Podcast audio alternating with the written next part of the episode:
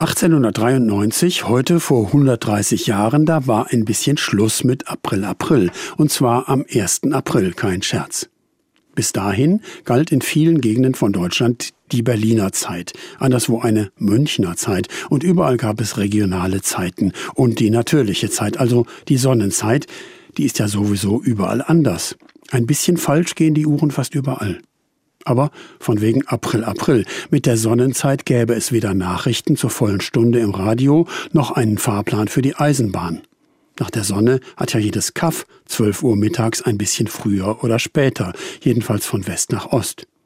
1893 wurde also für die Eisenbahnen die eine verbindliche Zeit eingeführt, die mitteleuropäische Zeit oder jetzt wieder Sommerzeit anderthalb Stunden Sonnenzeitunterschied in einer Zeitzone, von der polnischen Ostgrenze bis an die französische und portugiesische Atlantikküste.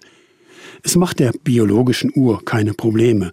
Nur ein paar Naturfreaks finden das problematisch. Und ich beneide ehrlich gesagt die Leute in der Bretagne, weil es da abends so viel länger hell ist als bei uns.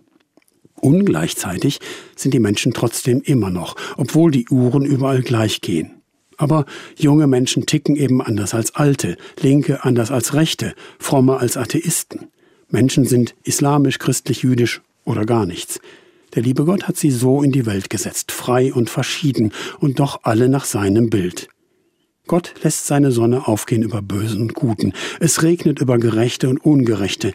Gottes Liebe ist geduldig und hofft auf die Besserung der Menschen, unabhängig von Zeitzonen, immer und auch am 1. April.